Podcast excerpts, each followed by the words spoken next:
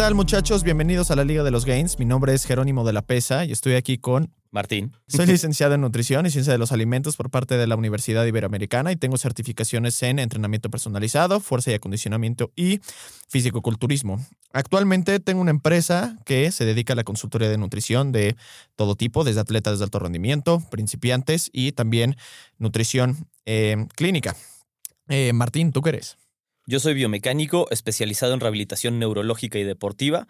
He hecho investigación para diferentes universidades. Actualmente tengo una empresa dedicada a la rehabilitación y al rendimiento. En las clínicas atendemos pacientes de todo tipo, desde rehabilitación pulmonar hasta terapia neurológica. Y pues bueno, bienvenidos a la Liga de los Gains. Muchachos, muy buenos días. Tenemos aquí buen quórum. Eh, la razón por la que tenemos este quórum es porque, pues, chingues, vino, vinieron las novias, ¿no? Al final del día. Vinieron las Eso novias, menos la mía y la de nuestro compañero de Le Bibliothèque. Ah, mira qué casualidad. chiste local, chiste local, chiste local de una historia que les acabo de contar. Eh, en fin, muchachos, bienvenidos a un nuevo capítulo de la Liga de los Gains. El día de hoy, Martín y yo estábamos pensando en, eh, aprovechando que se viene el 14 de febrero, eh, no, no es cierto, no tiene nada que ver, pero eh, hablar ¿Festejas? sobre festejas el 14 de febrero. Sí. La Netflix, no. Sí. No. No, y de hecho, con mi eh, susodicha, lo que trato de hacer muchas veces, porque a ver, uno lleva sin estar en una relación formal desde hace seis años, entonces uno se cuestiona qué ha pasado en esos seis años y qué pasa hoy en día cuando uno ya tiene casi Ajá. 37 años, ¿no? Y dice, oye, a ver, uno, uno hoy en día llega o, o no, o no le llega a su pareja, ¿no? Entonces, y de hecho le dije, oye, nada más para aclarar un poquito las aguas, ¿se sigue llegando hoy en día? ¿Ya sabes? Y, me dice, dijo? sí, a huevo sí. Pero no un espero un anillo. show, no espero un show con sortija. No espero un show, pero en lo más mínimo, pero hoy en día sí se llega. Yo, Hoy en ah, bueno, día. ah, bueno, está bien. Digo, nada más, hoy, güey, es un mundo muy progresista, la gente está haciendo muchas estupideces hoy en día, que también esto es un buen preámbulo para lo que vamos a hablar, porque el mundo es muy progresista. Eh, al mismo tiempo, creo que es un mundo horrible. No, no es cierto. Este, entonces, no, le- hasta, de hecho, le pregunté, oye, ¿se celebra el 14 de febrero? Este Y güey me dice- tanteando las aguas. tanteando las todo, aguas. viendo que Y me, esté- dice, y me dice, la neta, la neta es que yo no lo celebro. Yo, ah, qué bueno, porque no pensaba celebrarlo tampoco, ¿no? Tampoco pensaba mandarte ni flores, ni dulces, ni mariachis, ni nada. comprar mil rosas por 14 mil pesos. Y también me dice, qué bueno, casualmente por algo que tiene que ver por el 14. ¿Eh? ¿eh? No sé. Ah. Mira, No, pero entonces deberían haber sido. Bueno, es un buen. para haber dormido cinco horas no estoy tan mal. Entonces, este, entonces, eh, dice, dice que prefiere, pues, simplemente que se le entreguen, pues, cosas así espontáneamente, de vez en cuando, no tanto en un día como forzado. Y yo dije, a huevo, no te va a dar nada en el día de tu cumpleaños. Entonces, exacto, ¿no? Porque presencia o ausencia según Y conveniencia. por eso la novia no está aquí. Sí, es, es que eso, es, es que eso fue ayer. Entonces, por eso está enojada el día de hoy. En fin, este, mientras algunos Ah, están el- dormidos. El mundo que progresa mucho, ¿qué, qué vamos a hacer? Es porque está Creo que el mundo progresa mucho más rápido de lo que nosotros podemos razonar de aquello que estamos progresando. Ok. Chingue su madre, ¿no? Entonces, ¿retweet o no? ¿Sí? ¿Sí me retuitean? Por favor, alguien.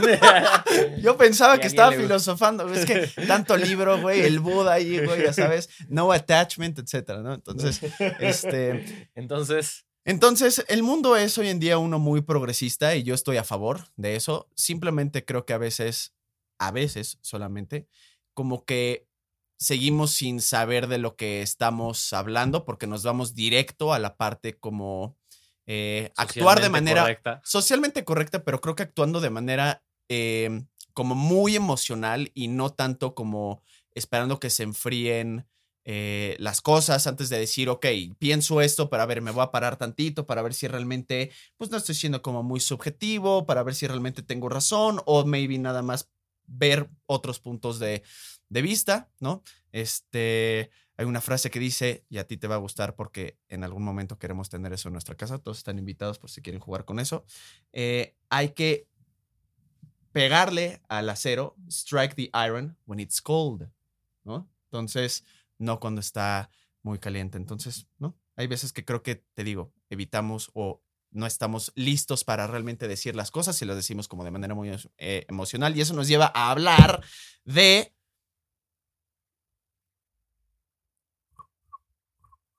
Bueno, era un grillo, pero bueno. ¿no? pero hablar de la diet culture versus anti-diet culture.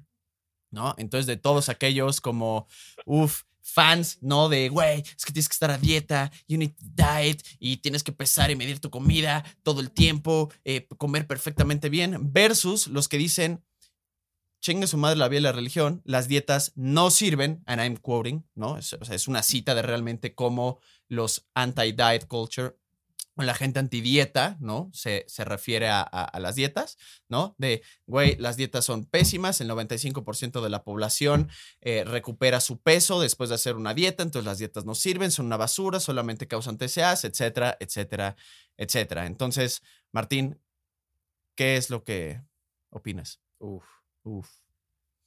Yo, hoy este es como el GIF ese de, ¿cómo se llama? Patrick Bateman de American Psycho de... si no lo han visto, véanlo. Mira, em, yo creo que el primer, el primer error que a veces tenemos es cuando decimos, oye, es que el 95% de las dietas fallan y entonces no sirven.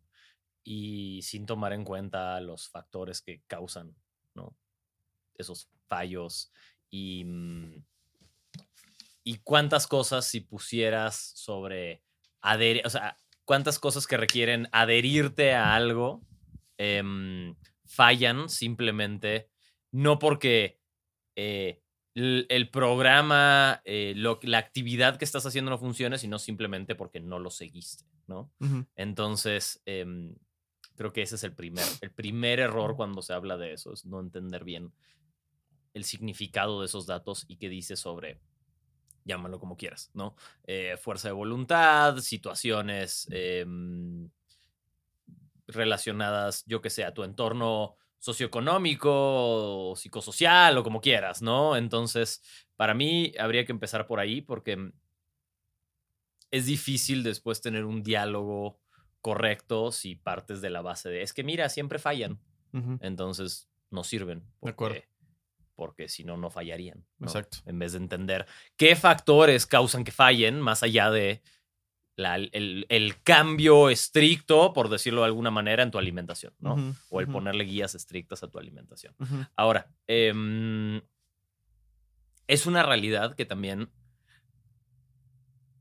la industria de la no sé cómo decirlo, vamos a decir, de la nutrición, si quieres verlo así, y de la medicina, ha cambiado a lo largo de los años qué es una dieta correspondiente. No digo una, una dieta correcta, perdón, ¿no? Em, eh, como el colesterol es bueno, el colesterol es malo, los huevos son buenos, los huevos son malos, el arroz es bueno, el arroz es malo. Y eso también genera como que mucha confusión alrededor de la gente. Dice como, bueno, entonces no sabemos nada, nada es bueno, nada es malo, puedes comer y estar sano, puedes no comer y estar sano, ¿no? Y entonces como que al tener todas esas variantes y ver como esa nebulosa en la que eh, los cambios de opinión han quizás sido muy radicales, em, tampoco contribuyen a a tener una buena conversación al respecto.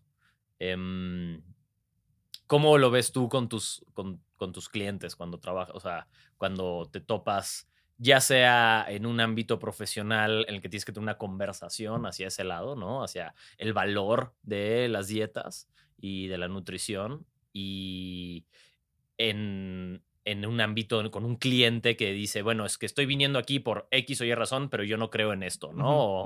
o, sé que voy a fallar o ya he fallado, o sea, porque las dietas no funcionan o no me funcionan. Que son dos conversaciones diferentes sobre el mismo tema, ¿no? Porque em, realmente cada quien lo está viendo desde un punto, quizá uno es un punto un poco más académico y el otro es más coloquial o personal, ¿no? Entonces, ¿cómo lidias con eso? Pues mira, yo em, pondría más bien como primer error realmente el que no son las dietas, es el approach, ¿no?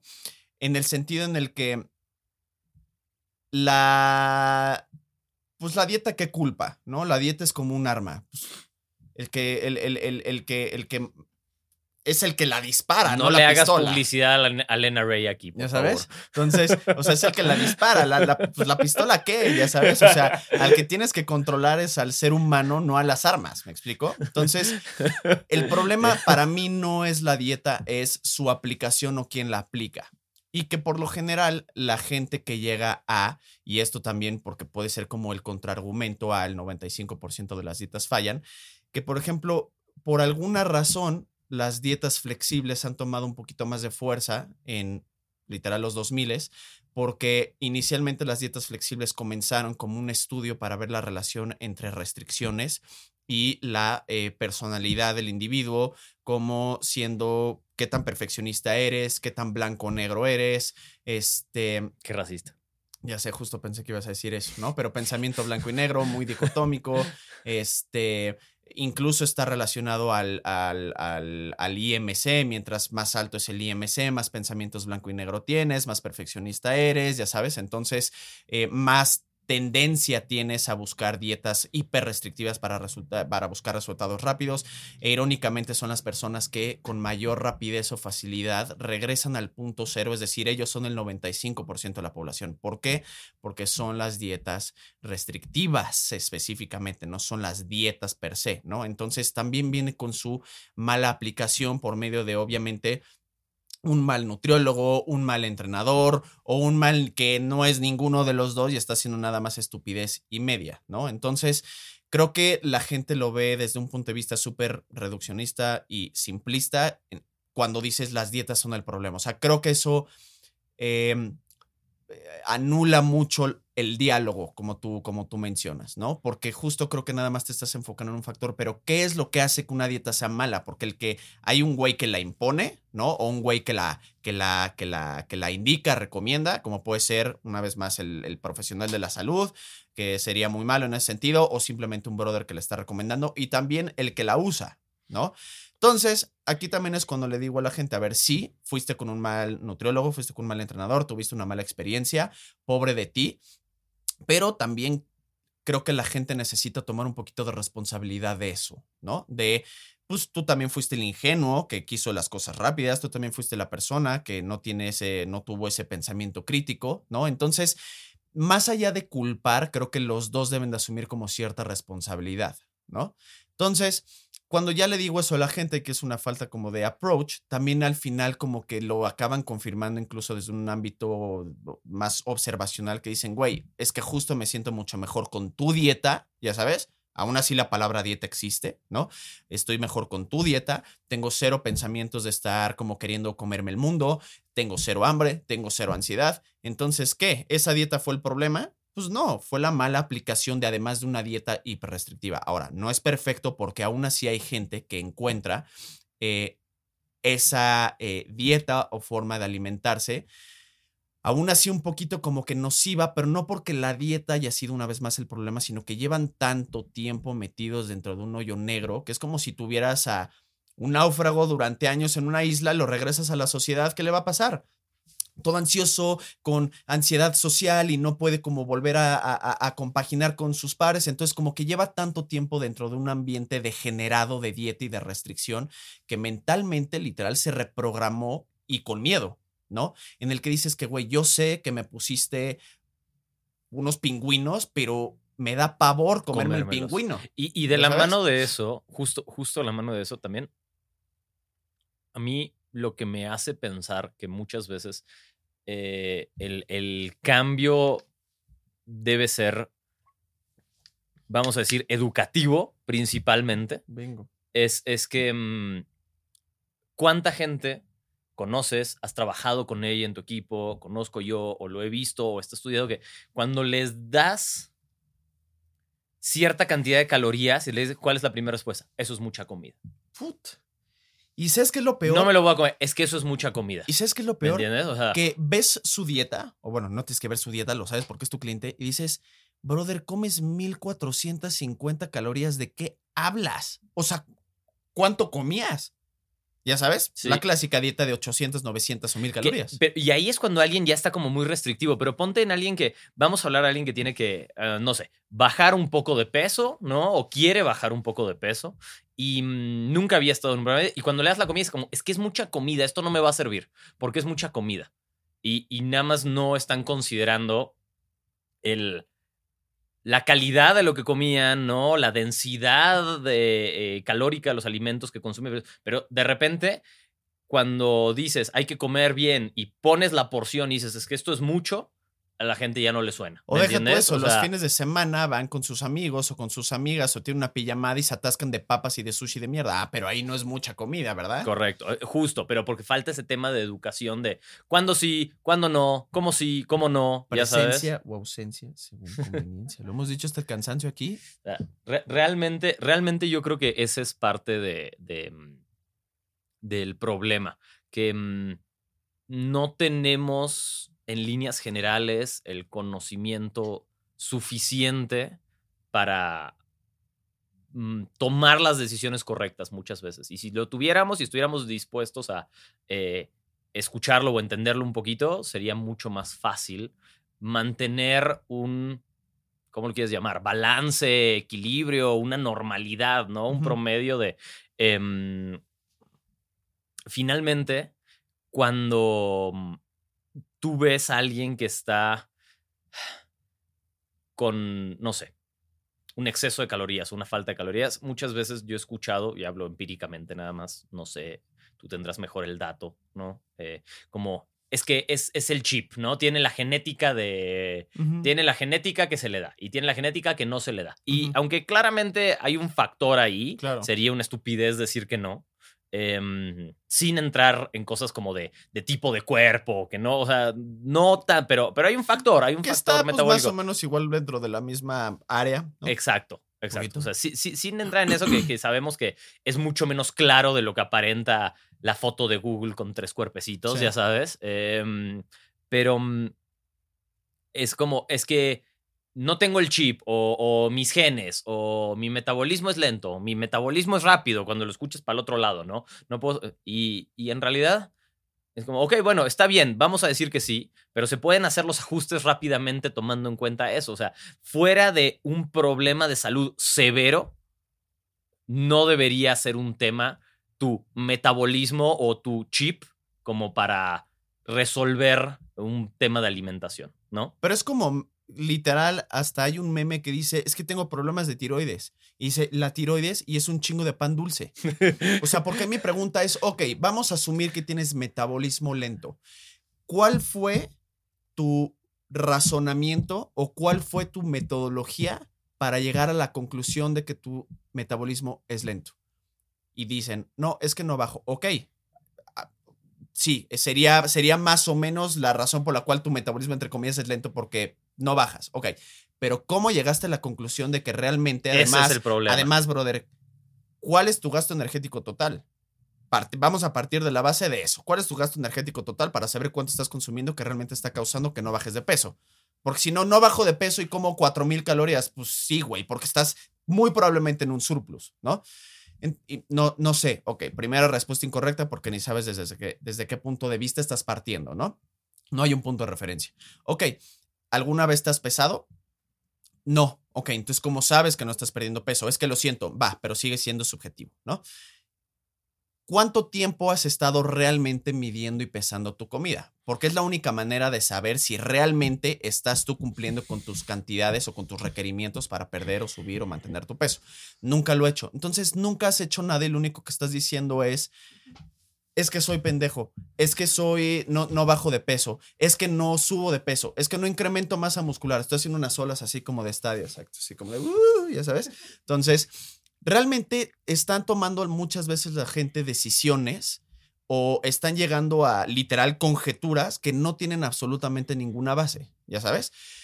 Entonces creo que también eso es parte del problema, que la gente sola y únicamente, en lugar de tener un poquito de autoevaluación y decir, a ver, güey, la neta, ¿qué estoy haciendo? ¿Estoy cuidando mis fines o no? ¿Estoy bebiendo demasiado o no? ¿Estoy haciendo ejercicio o no? ¿Con qué intensidad y frecuencia también estoy haciendo mi ejercicio? O sea, creo que la gente se va directito al producto. Sí, me estoy comiendo un paquete de cacahuates en la noche extra o no, ya sabes, que a veces puede ser toda la diferencia en hacer, como es como, ay, pero es que agarré un paquete de nueces. Pues, güey, agarraste un paquete de nueces. O sea, no, eso claramente va a ser una diferencia. Claro. Y, mm, y no, no puedes. Tremendo. Tremendo. Disculpen. Pero además, Eh. y es como en tu terapia, imagínate, eh, Martín, no mejoro, sigo jodido. Ok, ¿estás haciendo tus ejercicios? No. Ok, ¿has venido a la clínica? Eh, no. Ok, ¿te estás tomando tu medicamento? No. Güey, respóndete por ti solo. ¿Por qué crees que no estás mejorando? Ya sabes. Pero lo peor, ¿sabes qué es lo que y más me frustra? Que tú tienes que hacerles las preguntas para que se evalúen y pues por lo sí, tanto respondan, ya sabes. Que vuelve el mismo tema, ¿no? De, de- de esa educación hacia, hacia el tema en el que quieres ver la diferencia, en este tema, dietas o antidietas. Entonces, entrando un poco en la conversación específica de mm, eh, antidietas, ¿no? Batman ¿Por versus dónde? Superman. Mala peli. Sí. neta. La neta, sí. Eh, mm, DC Comics. sí. No le han pegado a una todavía. Exacto. Em, entonces, ¿por qué crees que... mm, Se estaba torciendo las manos. aquí. ¿Por qué crees tú que tuvo tanto auge este tema de la cultura antidietas? ¿De dónde parte? Me estaba preguntando hoy eso en la mañana, que estaba despertándome, ¿no? Te Este, dijiste a ti mismo. me dije a mí mismo, o sea, realmente como, como, o sea, ¿por qué? Ya sabes. Y creo que en gran parte ha tomado mucha fuerza por la, como el, el circulito que va como medio sumando factores, ya sabes, para hacer como ese circulito más grande. Y uno de esos es, creo que la exposición a redes sociales para que la gente pueda dar su opinión, ¿no? Entonces, obviamente es como mucho más bombardeo de yo pienso esto, yo opino esto, como con cualquier otro tema. Hoy en día cualquier tema tiene y toma o ha tomado mucha más fuerza por las redes sociales porque es más masivo. Creo que ese es un punto muy importante, ¿no? Ok. Este, y un segundo, un segundo punto es que creo que a raíz también de esta transición en la cual la gente, y con toda la razón del mundo, está tratando de hablar un poquito más de la salud mental y este y de los TCAs también un poquito, que sigue siendo un poquito, no voy a decir de tabú, pero sigue siendo y, No, y sin eso duda que sí, lleva, sin y eso duda que sí. lleva muchos, muchos, muchos años, nada más que no ha habido estudios, incluso hasta hace poco, ya sabes. Y de hecho estuvo muy, está medio curioso porque justo en, creo que fue en los 80s o 90s, salió un, pues, un- un- un estudio, creo que fue en Nueva York, no me acuerdo bien, pero en el que se empezaron a postear como pósters para ver si alguien quería como tomar algún tipo de sesión de terapia por TCAs y que no sé qué. Y resulta que hubo mucho más respuesta de la que se pensaba, ¿no? Porque la gente muchas veces pensaba que no tenía un problema y que era algo o normal o simplemente era tabú. ¿Qué quiere decir eso? Que lleva oculto durante muchos años ese issue, nada más que apenas se está dando la oportunidad de que pueda salir a la luz porque ya hay un poquito de más ayuda, ya es, no es que sea aceptado, pero que más bien la gente ya lo ve como algo que existe, ¿no? Y digo que está, pues obviamente de la chingada y todo el rollo, pero que es algo que existe y que es real y que es una condición mental también. Entonces, creo que es como la sumatoria de ya hay más apertura para que la gente lo pueda decir, ya hay más apertura para que la gente lo pueda tratar también en, en- en terapia. Eh, y también que pues las redes sociales lo han hecho como un tema de mucha más exposición. Entonces, porque en cierto sentido no es que sirva de poco, pero si no hay redes sociales, ¿en dónde lo vas a gritar? ¿En dónde lo vas a decir? ¿Cómo vas a juntar a gente para No, que pueda hacer afín, ese gente rollo, que sabes? crea lo mismo que tú fácilmente y Exacto, entonces puedas exacto. hacer un poquito de eco Exacto. con, con el de enfrente, ¿no? Y por lo mismo, creo que un, un tercer punto y que se me hace también muy importante es que creo que por lo mismo la gente está en general o estamos como muy em, ansiosos porque se, se nos escuche con un problema, ¿no? Este, que se nos escuche con que, híjole, es que la sociedad en México es una mierda y es muy superficial, que la corrupción en México, que el SAT, que como que todo mundo quiere como que expresar como esas quejas, ya sabes. Entonces, al final del día, la gente ya tiene la oportunidad, una vez más, por medio de redes sociales, de expresar su queja. Pero, desgraciadamente, muchas de esas quejas, al menos estrictamente hablando de la cultura antidieta, es que la gente está expresando su experiencia anecdótica. Entonces, si a ellos les han hecho pedazos la cabeza malos nutriólogos, malos entrenadores, por seguir dietas estúpidas que al final del día han tenido, les han pasado factura en ese, en ese sentido, pues se van a quejar de eso. Difícilmente cuando tuviste un mal entrenador, un mal nutriólogo y te afectó mentalmente y desarrollaste un TCA o lo que sea, difícilmente vas a decir, no, es que no es culpa del nutriólogo, yo sé que esto, o sea, no pasa, al contrario, dices, es que, güey, eh, son, las dietas son pésimas y a mí me hicieron mierda y me cagaron el metabolismo, ya sabes, pero es lo que decía al principio, es mucho hacia afuera, hacia afuera, hacia afuera. Es como de, ok, pues qué parte también tú tomaste en ese, en ese desmadrito. Y lo digo porque, a ver, o sea, no soy ajeno a dietas restrictivas, no soy ajeno a pedos mentales en ese sentido. O sea, entonces, para que la gente no diga, tú no sabes lo que es, y es como de, o sea, no soy ajeno a ese pedo, ya sabes. Entonces, been there, done that.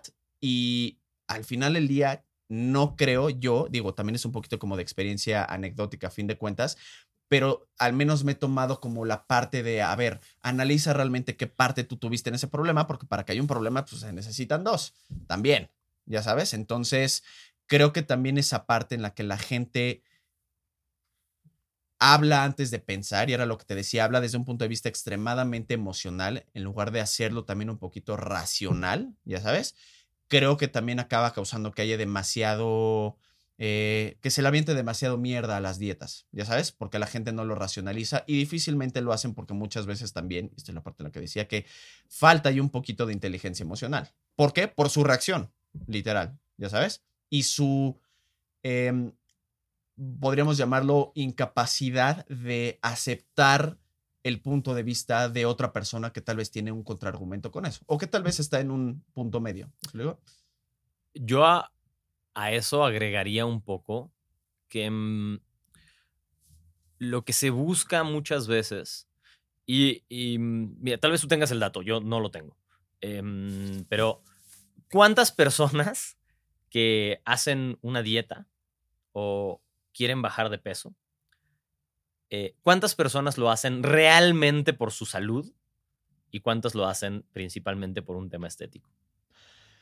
Honestamente hablando. O sea, te diría que, que y mira que he visto a más de 5 mil personas distintas y he dado como 40 mil consultas y literal no estoy exagerando con ese número no te diría que son más de. más de 100, chance 200 que ponen el. Y te estoy aventando un número alto nada más para no quedarme como por debajo, ¿eh? o sea, por el beneficio de la duda. Pero realmente son pocas las personas, y me acuerdo que no fue hasta como mi literal segundo año de dar consultas, que escuché como primer razón por mi salud. Literal. Y yo creo que ahí está la clave de muchas cosas. Lo mismo pasa en el entrenamiento, que no es de lo que estamos hablando, pero igual, ¿no? Como, ¿cuánta gente dice, voy a hacer, entrenar, voy a hacer ejercicio por mi salud, por mis beneficios de salud, estrictamente hablando? Nada más, no me interesa el factor estético que tenga. Lo que me importa es que mi salud se optimice, ¿no? Te diría que no, no es que no exista, pero casi no existe. Sí, seamos O sea, casi, no sucede, ¿no?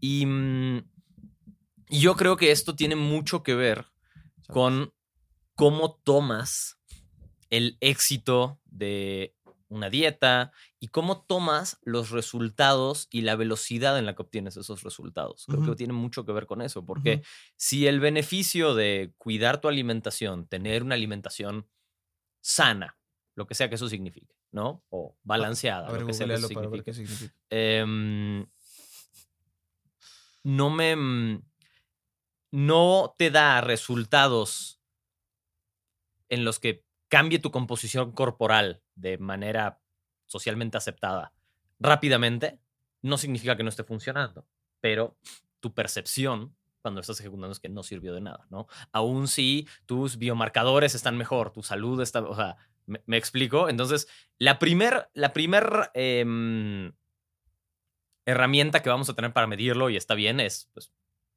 el peso o la báscula, si quieres, ¿no? Pero eh, Martín, el peso no lo es todo. Correcto, es justo mi punto, ¿no? Pero no lo es todo, pero igual es lo que le importa a la gente. Se me fue la voz, ¿eh? No creen que estoy imitando. Justamente, ¿no? O sea, no lo es todo, pero es parece que es lo único que importa. Y cuando a alguien le dices, ok, pero mira cómo está mejor eh, tú, tú ya no tienes presión tan alta, ya sabes. Ah, sí, pero no bajé de peso.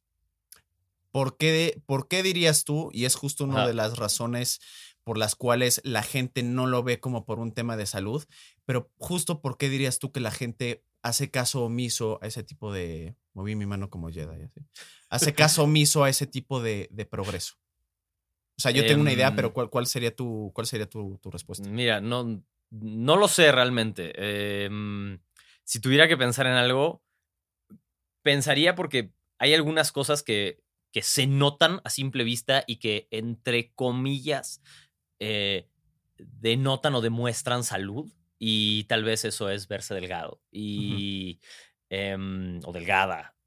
Pienso, ¿no? Tal vez. Y entonces eso como que dice, pues más o menos sano. Y lo demás no, ya sabes. Entonces quizá eh, como es una manera de, mm, no sé, conformarse a ciertas normas o tener, siento que va por ese lado y por eso ese es el que importa y lo otro es más que secundario, a menos que sea una persona que esté bata- batallando con una enfermedad, por ejemplo, y que le digan como, oye, tiene que cambiar este parámetro o te mueres, ya sabes, y entonces ahí es cuando mucha gente le hace clic que, ok, tengo que cambiar algunas cosas que quizá no se vean también, que quizá no se vean, ¿no? Que externamente no se puedan notar, pero que internamente van a hacer que me sienta mejor. Em, pienso que puede ser por ahí, no lo sé. Yo justo, más o menos como, como tomando un 30% de eso, es, y así lo veo yo, que la gente no ve dentro de sus biomarcadores que cambian o dentro de incluso su misma eh, educación, aprendizaje, porque pues, al final del día también la alimentación es una, la alimentación es una conducta, ¿no? Eh, la gente no lo ve como un resultado tangible. O sea, no, no, no, no lo, no lo ven. A ver, si yo hoy me despierto y me hacen unos estudios de sangre y sale que tengo el colesterol elevado, no, Pero ni me me, di bien. cuenta, pero ni, y ni me di cuenta, ya sabes. Así como si hubiera bajado mi colesterol y lo hubiera tenido elevado, ni me hubiera dado cuenta. Entonces, como no es algo tangible, la gente hace caso omiso y la gente necesita ver y sentir ese resultado. Luego, por eso muchas veces llega incluso la gente imponiendo condiciones de, sí, pero tengo que ver resultados rápidos o me voy a desmotivar. Y es como de, bro, vienes ya con la idea más incorrecta, porque más, ¿qué es? ¿Y, y qué es un resultado rápido para ti? ¿Quieres que pierdas 5 kilos para darte como un boost de confianza de que está funcionando? Pues, brother, estás, pues, estás mal, porque lo peor es que no lo vas a perder y no, no sabes si lo vas a perder. Entonces, va justo un poquito por donde lo dijiste, que la gente necesita ver ese resultado. Y sabes, además- de alguna manera. De la mano de eso que dices, como entrando en ese tema, también, además, si lo vas, si lo fueras a perder para motivarte, ya sabes, y después rebotas, entonces caíste directamente en el argumento, es que no me funcionó la dieta. Claro. no sirvió de nada. Ya Claro. sabes, lo hice, bajé y lo volví a subir. Claro. Claro. porque no cambiaste ningún hábito. Lo único que hiciste fue forzarte a hacer algo poco sano Exactamente. para lograr un resultado artificial, ¿no? Que es igual un Em, poquito de lo mismo de este estudio que te, que te decía, que analiza como toda esa parte como de, de personalidad y conductas, que de hecho la gente, por ejemplo, que hace, al menos en este, que hace dietas flexibles, tiene más dropouts que la gente que tiene una dieta restrictiva, porque la gente que tiene una dieta flexible y dentro de esa misma mm, eh, metodología requiere que la gente se meta un poquito más al estudio y al aprendizaje de lo cual acaba causando que les dé hueva, ¿no?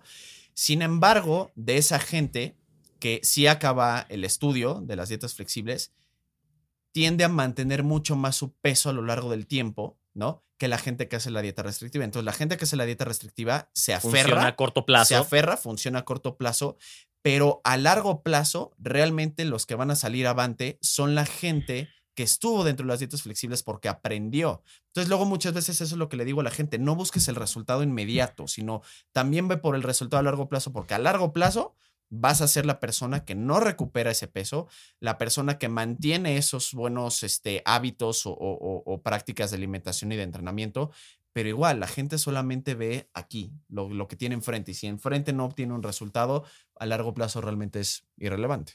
No, y, y- y en realidad creo que deberíamos tratar de hacer, tratar de hacer que el enfoque sea al revés, ¿no? O sea, piensa en el largo plazo, Sí. en todo tipo de cosa que vayas a hacer. ¿no? Relacionada a tu salud. Y, mm, y es muy probable que veas los resultados a corto plazo mejor de todos modos. Si estás pensando en generar los cimientos correctos, los buenos comportamientos. ¿no? Eh, los cambios de hábito que te generen. Oye, ¿cómo puedo hacer para pensar qué, cuáles son los pasos a seguir? ¿Cuál es el, em, el plano a seguir para mm, decir, quiero estar sano y en un peso correcto y como a mí me gusta verme en 10 años, no en dos meses? Claro. Y si empiezas a seguir eso para estar en 10 años, es muy probable que en un año ya hayas logrado los mejores resultados que si hubieras intentado hacerlo de a ciclos de a tres meses. ¿no? De acuerdo. O sea, con mucha más adherencia, con mucha, pero también para eso requiere, creo yo, un poco em, entender qué factores que te afectan son externos, qué factores son internos y con cuáles estás dispuesto a lidiar y con cuáles no. Porque al final del día tampoco necesitas em, arreglar absolutamente todos los detalles para lograr buenos resultados o para mejorar, ¿no? O sea, una cosa es cómo puedo lograr el 110% de mi rendimiento y otra cosa es cómo puedo estar mejor, Claro. punto. ¿Ya sabes? ¿Cuánto mejor? 1%, ok, bueno, entonces está diciendo, es que es 1% al mes, no es nada. Ok, pero dale Sí. 5 años de 1% al mes. ¿Cuánto Claro. cambiaste? Ya sabes. O sea, Claro. dale no menos que eso todavía. ¿me entiendes? ¿Qué diferencia va a hacer? Y es, eh, creo que innegable que un cambio de un 10% en tu salud a tu beneficio, en tu peso, en tus biomarcadores, es algo que te hace mucha diferencia a largo plazo en tu calidad de vida, ¿me entiendes? Aún así de bajo, aunque te tome mucho tiempo llegar a ese punto, pero entonces tienes que estar dispuesto a trabajar con tus hábitos, con eh, eh, la inmediatez, ¿no? Con pelear contra las recompensas inmediatas, tanto de, y no me refiero a recompensas en mecanismos de compensación como puede ser alimentación o ejercicio o darte un día de descanso o hacer, sino como las recompensas rápidas de ver, mira cuánto cambié, o sea, mira cómo, o, o mira cuánto me dijeron que me veo diferente, o em, y, y soltar eso creo que es muy difícil. O sea, nos cuesta mucho ponernos la meta lejos Sí. en y, y de ahí construir hacia ella. O sea, porque yo no digo como, güey, ponte la meta en 10 años y olvídate. No, Ujú. más bien es, ok, si la meta está hasta allá, ahora, ¿cómo descompones todos esos pasitos para llegar a esa meta? Y entonces tienes pequeños objetivos que ir persiguiendo, pero con una meta en la cabeza lejana en el resultado que tú quieres, ¿no? A largo plazo. Y creo que nos es muy difícil ponernos esa meta y después construir o deconstruir los pasos necesarios. Y es mucho más fácil ponerse algo que esté ahí al alcance de la mano, ¿sabes? Decir como, ok, no como pan dos semanas. Sí. Bueno, eso es mucho más fácil que lo que estábamos hablando. Claro. ¿Qué resultados va a tener? Híjole, no lo sé. ¿Quién se va a quedar con eso después? Sí. No lo sé. O sea, eh, creo que un poco lo que pasa es que no nos podemos adherir a ese tipo de cosas, ¿no? Y, y estamos en este sube y baja en el que al final no progresamos nunca y quizá nada más terminamos. Cada vez que subimos y bajamos, quizá bajamos un poquito más, ¿no? Bajamos un poquito más y tratamos de subir de nuevo porque corregimos y entonces no funcionó y bajamos un poquito más y entonces empiezas a generar esta mentalidad en la que mm, pues no te está funcionando, esto no es para ti, las dietas no te sirven, te sientes peor, nada cambió, mejor hago lo que quiero. Y al final no nos podemos olvidar que el- en realidad la preocupación básica sí debería ser por nuestro bienestar y nuestra salud, no solo por la parte estética, ¿no? O sea, un poco a largo plazo. No es que la otra no valga, claro que vale, a todos nos importa, pero mm, hay que tener un poquito claro que no te quieres joder los últimos 30 años de tu vida cuando podrías haberlos disfrutado mucho más simplemente por hacer unos pequeños cambios, ¿no? Pero, pero creo que justo eso radica en lo que dijiste de ver cuáles factores son externos y cuáles son internos y la gente sola y únicamente se enfoca en el factor externo. Están viendo al nutriólogo que resuelva su vida. Es como de, güey, estoy aquí para que me des una dieta que cause que yo pierda peso, pero eso es como en el, eso es el fin, ¿no? Ese es el producto. Estoy aquí en el nutriólogo para perder peso, pero la gente no justo interioriza esos eh, factores y no los ve desde adentro, ¿no? Porque a fin de cuentas no están viendo ese día a día que ellos tienen que ir si quieres llamarle luchando con su dieta, si quieres llamarle cumpliendo con su dieta, si quieres llamarle aprender de su dieta, o sea, creo que justo el problema radica en que la gente no hace como una eh, autoevaluación y no se hace de reglas básicas y de principios básicos de día a día, ¿no? Que pueden ir teniendo cimientos muy fuertes como la parte del el bienestar, la parte de la productividad, la parte de no estar todo el día pensando en comida, y ya que esas, sabes. esas pequeñas batallas te van a. Esas pequeñas batallas que vas ganando te van a ir ayudando a ir ganando todas las demás. Es que déjate, van a ir ayudando. no. O sea, yo les digo a mis clientes, a ver, tú estás pensando en perder tus 15 kilos y estás preguntándome en cuánto tiempo lo puedes perder. Ok, imagínate que yo te digo que en seis meses, ¿no? En seis meses lo vas a perder. Pero se vuelve irrelevante porque de una u otra manera, así tú pienses a largo plazo o a corto plazo, diario, todos los días vas a tener que literal dar tu mejor esfuerzo para poder lograr ese fin. Entonces, de una u otra manera, el tiempo se vuelve irrelevante si tú todos los días haces lo mejor que puedes hacer, porque al final vas a acabar llegando al mismo lugar en el tiempo que va a estar relacionado a tu esfuerzo del día a día. Entonces, se vuelve irrelevante si te digo en seis meses. O sea, te estás enfocando tanto en el cuánto tiempo que no te estás enfocando en cada 24 horas. Entonces, nadie además garantiza que lo vas a lograr en seis meses. Es más, en una de esas si lo logras antes. Pero si llevas seis meses y no lo has logrado y tú me dices estoy haciendo mi 100%, pues simplemente la meta estaba mal. El tiempo estaba mal. No tu plan está mal, asumiendo que obviamente estás cumpliendo con todas las guidelines básicas y adecuadas de, de- de- de tu plan, ¿no? Sí, pero si no era sostenible. Exacto, es como decir, me veo casado a los 25 años. Brother, ¿quién chingados dice que tiene que estar 25, eh, casado a los 25 años? Ya sabes, si tú te enfocas en diario de sí estudiar, ganar tu dinero y encuentras a tu pareja ideal y que no sé qué, y te puedes casar a los Eres 25 una años. señora. Va, no, pero es que es real, güey. O sea, te voy a decir algo, te voy a decir algo. No, no, no, te voy a decir algo que es importantísimo, güey. Si a la gente no le pones ejemplos o analogías de su vida diaria y Pero les das por su lado, no lo me, van a lograr, me- güey. me encantó lo- las cosas necesarias de Jero para casarse a los 25 años. Güey, pero es que es. Encontrar es- una buena pareja. No, no, no. Si no, Estudiar, ¿cómo te vas a- trabajar Pues bien. Sí, güey, no te vas a casar abogado, sin lana. ya sabes. No te vas a casar sin lana, ya sabes. Y si te casas sin lana, pues creo que estás medio pendejo, pero ¿me explico? Entonces, si a la gente no le pones ejemplos, güey, de la vida, no van a entender, ya sabes. Pero es lo mismo. O sea, Ah. ¿quién dijo que a los 25 años te ibas a casar? ¿O quién dijo que a los 30 años ibas a tener tu vida hecha y ibas a tener un chingo de lana? O sea, mejor enfócate en el pinche día a día de estar trabajando.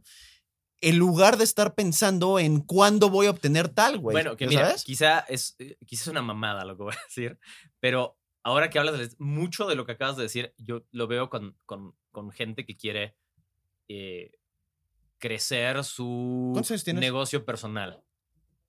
Pues no te vas a casar a los 25. ¿Cómo ves? Pues yo ni trabajo, güey, obvio, ¿no? No mames. Eh, hmm, como toda esta gente que entonces cae, así como puedes caer en una dieta de moda o en un deja de comer esto o deja de hacer esto, caen como en el gurú que le, dijo, que le dice, güey, yo sé la manera de, aquí estoy a mis 26 años en un Lamborghini y yo te voy a decir cómo se hace. Ujú. Y tengo un método espectacular y secreto para eh, mejorar en el real estate y entonces, o en la bolsa, y con eso voy a, yo te voy a vender esto. Y es, güey, increíble, yo quiero esto, se ve súper rápido y se lo, se lo Y pago. todo su outfit y su coche son rentados. Obvio, y además, o sea, mi- a ver, vamos, si alguien pudiera hacer eso y tuvieras forma, ¿para qué chingados la vende? ¿Por qué no lo hace él? Y ya, ya sabes, o sea, si al final el güey que te, que, que, del que estás siguiendo sus consejos eh, sobre monetarios o sobre cómo ganar independencia. ¿Cómo ganar en la vida? Sí. Ese güey solo gana dinero de vender esos cursos, cabrón. ah, Te están timando, cabrón, ya sabes. O algo estamos Pero- haciendo mal todos, O sea, ¿no?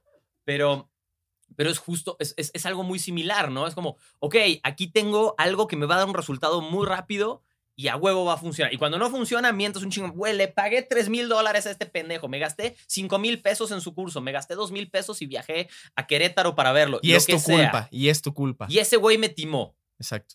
No, Está pero la mayoría de la gente dice, ah, es un pendejo, no pude y que no sé qué. Sí. Porque además idolatran tanto al otro güey porque También. lo tiene que Yo dicen, no la armé. chale, es que ese güey sí la armó yo no, pues el pendejo soy yo, no él. Sí, ¿por qué, ese- por qué, eh, eh, este güey puede hacer mil abdominales al día y yo no? Y si hiciera mil abdominales al día ya tendría todos mis problemas resueltos. ¿no? Exacto. Pero me y es, es el mismo error. Es el mismo error de tratar de saltarse pasos que lamentablemente casi nunca te los puedes saltar, ¿no? Es una excepción poder saltarse esos pasos. Y que justo también esa parte nos, nos, nos lleva a la antítesis y al némesis y al anticristo de las Jerónimo. antidietas, que es la diet culture, ya sabes, que tienes que en teoría seguir ciertos pasos de manera como tan rígida, ya sabes, y que debes de pertenecer con esas como reglas básicas de seguir la dieta y de, güey, eso es basura, ¿cómo puedes comer esa basura? ¿Cómo puedes comer papas? ¿Cómo puedes comer pizza? Este, con además el argumento de, eh, cuídate, te va a dar cáncer, que también es como la parte obsesiva de tenerle tanto miedo a ese lado de comida procesado, de Que comida es la entre misma comillas no sana, basura, que es la misma O sea, es la basura, misma pero, basura. pero al revés. Sí, es y- la misma mierda. Y, y caes en el mismo, el mismo error, como no mames, güey, eso es no mames, eso tiene gluten y te va a hacer mal. Como, güey, ¿y tus esteroides qué? Ya sabes, o sea, Claro. como, ¿qué estás hablando? No, o sea, no, como- o tu obsesión por no querer comer Claro. X o Y por ganar peso. O sea, es para mí el ejemplo perfecto de eh, la gente que le tiene miedo al peso y por lo tanto no se pesa nunca jamás. Y la gente que se pesa diario, todo el tiempo y varias veces al día. Es el mismo problema, pero al revés, porque el problema radica exactamente en el mismo eh, punto de partida que es el peso. Nada más que vives en un mundo al revés. Pero es exactamente el mismo problema, nada más que invertido. Yo- por eso no creo que uno u otro, o sea, por eso creo que al final del día es como estar chocando, ahorita que estamos hablando, Neo versus Agent Smith. Son el mismo, brother, ya sabes. Es la misma madre, nada más que al revés. Sí, o sea, puedes caer en el mismo dogma y en el mismo, o sea, en la misma falta de pensamiento crítico, tanto de un lado como del otro, ¿no? Y, y cualquiera de los dos extremos te va a decir que su punto de vista es correcto porque anecdóticamente o empíricamente a ellos así les pasó o así Exacto, les pasa. exacto. Entonces, pues no hay cómo, es muy difícil salirse de ahí. Pero mm, ese punto medio, al final, de nuevo, requiere un poco de orden en algún momento. Si tuviste suerte de que por algún motivo en tus años de formación siempre en cuanto a alimentación tenías una alimentación relativamente balanceada, digamos, quizá tuviste suerte con eso y entonces como que ya medio lo tienes en tu cabeza y, y puedes hacerlo de forma intuitiva para mantener. Sí, no todo el mundo puede hacer eso y yo creo que lo hemos hablado antes, yo creo que poder Sí. hacer eso es un beneficio que te tienes que ganar. A ti mismo, no solo tienes que ganar, o sea, tienes que comprenderlo lo suficientemente bien para después decir, ok, ahora no estoy pensando tanto en esto porque sé que más o menos me voy a mantener ciertos límites y que si me estoy pasando lo voy a notar inmediatamente. Voy a decir, no, ¿qué crees? Ya me estoy, o sea, y, vas a saber cómo hacer el ajuste de manera natural. Pero eso te lo tienes que ganar, tienes que, requiere trabajo. Si lo, si lo viviste en tu casa, pues chance tuviste mucha suerte, porque no suele ser la norma, y tuviste suerte con eso y te va a ayudar, ya sabes, porque ya lo viviste, creciste con algo similar y lo puedes aplicar. Si no, tienes que ganarte a- eh, eh, el conocimiento o la habilidad de poder hacer esa manera intuitiva y no tener que vivir o a dieta o contra las dietas o midiendo o sin medir o con épocas de unas y de otras, dependiendo qué quieras hacer. ¿no? Y porque también tienen que experimentar con ellos mismos. O sea, ayer justo me estaba mandando un puerco. Eso te, eso te Este, decían tienen en que la escuela. pero- Tienen que autoexplorarse. Sí, tienen que autoexplorarse. Irónicamente, sí, eh, malditos puercos. Este, entonces, Escuela- llegaba Escuela de monjas, Jero. Escuela de monjas. Entonces, no, pero justo ayer me estaba preguntando un brother ahí en Instagram y me decía, oye, güey, es que estoy medio confundido con mi entrenamiento. Este, estaba pensando, o sea, ¿qué ejercicio? a- En algunos lugares lees que hay ejercicios que no funcionan, que unos son mejores que otros, que esto, pero que esta cantidad de volumen es la correcta, que no sé qué. ¿Y, y- y qué hago? No, es el ejemplo perfecto y que creo que ese güey justo lo representa, en el que tiene demasiadas dudas y que no sabe qué camino tomar por miedo a eh, fallar o por miedo a no conseguir como el resultado, ¿me explicó? Y justo lo que le respondí fue, pues es que, a ver, número uno, no hay ejercicios ni buenos ni malos.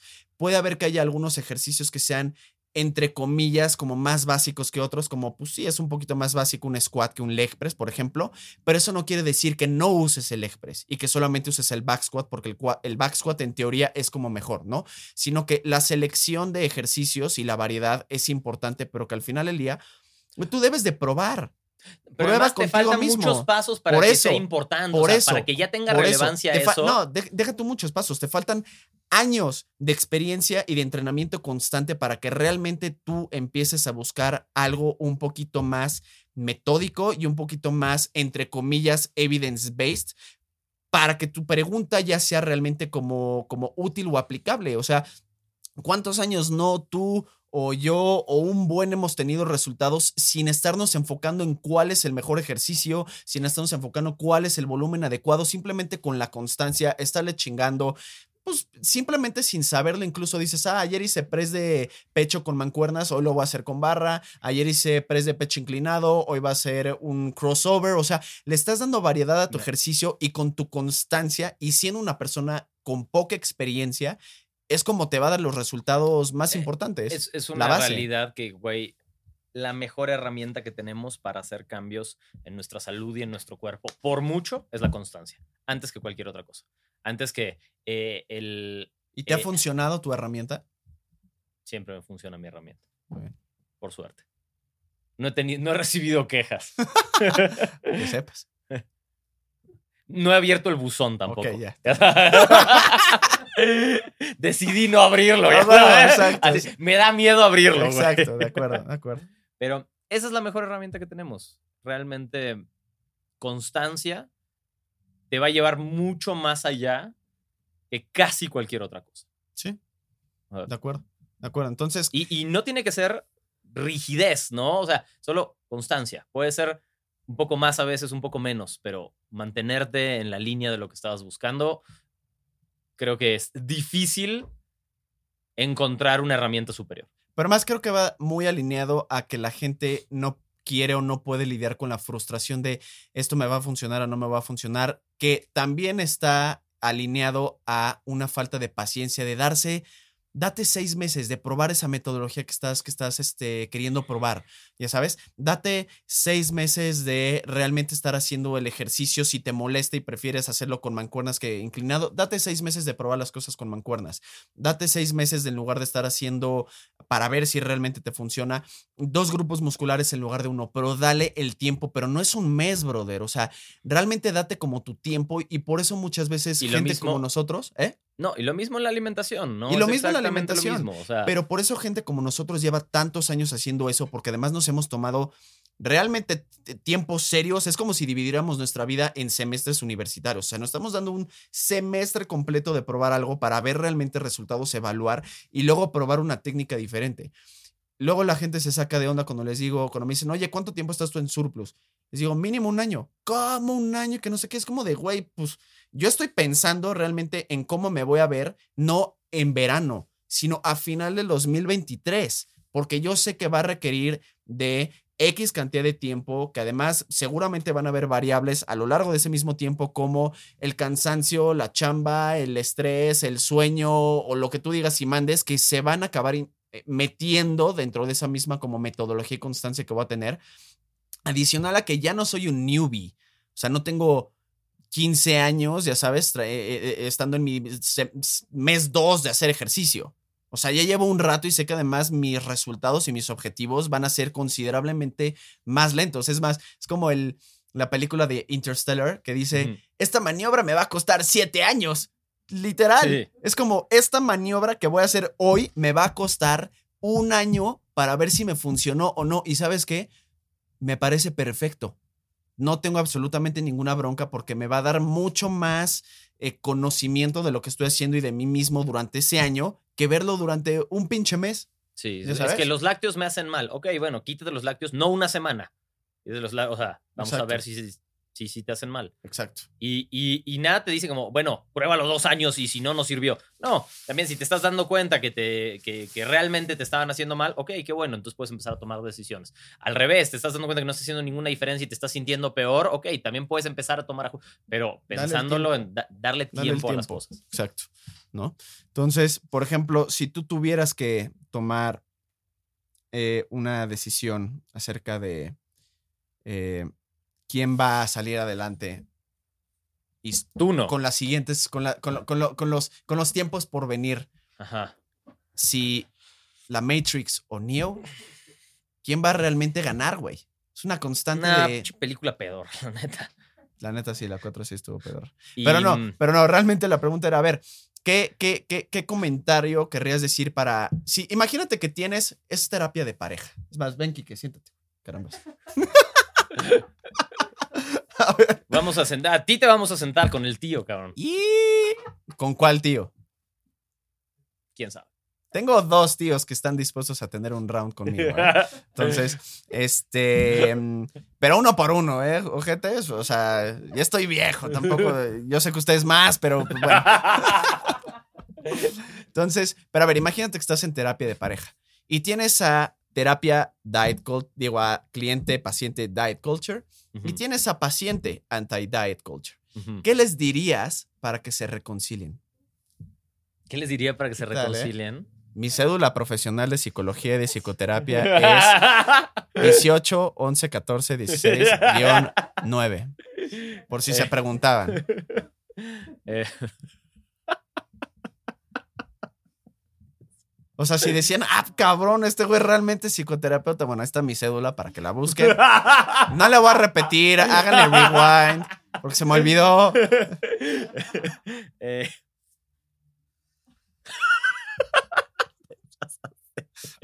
Además, ¿sabes cómo me los imaginé? Me imaginé a dos personas sentadas con un signo de anti-diet culture y diet culture. Más dígame si no tiene cara este güey de psiquiatra. ¿Yo? Tú, güey, sí. No mames. Obvio, güey. Ponte los lentes ahorita, es más.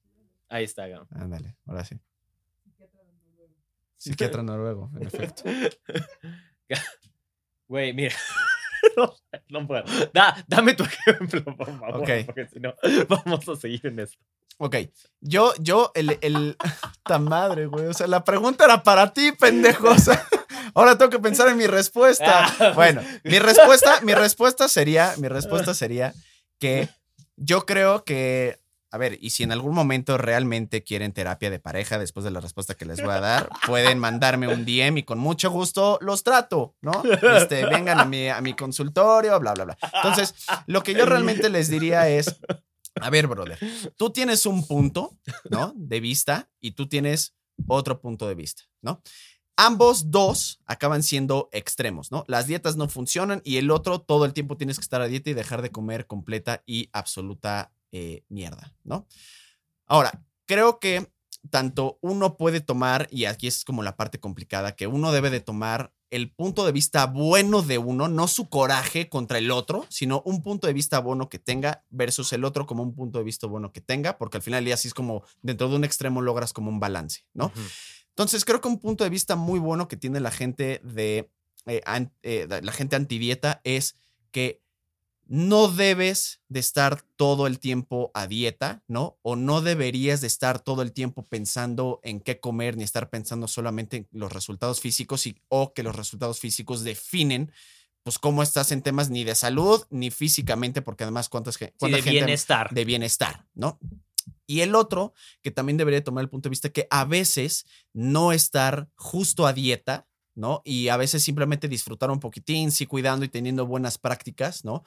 También está bien porque, y eso les he dicho mucho a mis clientes, güey, no puedes estar todo el tiempo, por más que tengas buenos resultados y seas una persona disciplinada, no puedes todo el tiempo estar midiendo y pesando la comida porque si no te vas a meter en un hoyo del cual te va a ser muy difícil salir. ¿Qué es lo que pasa? Jero, estoy de viaje, no llevo mi báscula. Precisamente, güey. Te dije desde un inicio que te tenías que acostumbrar a no depender del sistema y tú controlar el sistema y tú controlar la báscula y no que la báscula te como controle la a ti. Smith. Como el. Agent Smith, exacto. Tal cual. Entonces, creo que ese punto medio justo Partiría desde ahí. partiría. En- El punto medio está en tener y lograr buenas prácticas y conductas nutrimentales. Obviamente, si no los sa- sabes hacer tú con ayuda de alguien más, fomentando también la actividad física, porque la actividad física tampoco se vale que porque anti-diet culture y chingue su madre todo y además no muevo un dedo, ¿no? Pero simplemente fomentando buenas prácticas, reglas básicas y máximas de salud y bienestar integral en general para lograr como ese punto en el que a veces requiere de que si quieres un objetivo más como eh, específico y que requiere de un poquito más de, de, registro. A veces midas y peses la comida. Obviamente está en, veremos si te es posible o no te es posible. Y el otro también que no todo el tiempo debes de estar midiendo y pesando la comida. Si no saben cuál es ese punto medio que acabo de definir dentro de la nutrición, no saben de eso que piensan que saben, pero realmente no saben. Y no les voy a decir qué es. Ah, mira, yo, ya, ya que acabó el ataque de risa, Em, te diría que partiría, partiría de un punto un poquito diferente. O sea, para Ponte mí sería... los lentes para que me veas aquí Diet Culture. Claro, claro. Y aquí Anti-Diet ahí, ahí, están los dos. Listo. Entonces, yo lo que partiría es haciendo la pregunta, y creo que es una pregunta que nos podemos hacer muchas veces si nos queremos tratar de quitar un sesgo o algo. Es como, bueno, vamos a decir que eres eh, a favor de la cultura de la dieta, ¿no? Entonces, vemos, ok, entonces, el antidieta del, del 1 al 10, ¿qué calificación le pondrías? O sea, de qué tan peligroso o qué tanto no sirve. ¿Le das un 10 que no sirve o no? Y normalmente la gente no te va a decir un absoluto, ¿me entiendes? Te va a dar un número. No, yo creo que, que 8, yo creo que 9, ya sabes. Bueno, ok, ¿por qué 9 y no 10? O sea, ¿por qué no es el absoluto?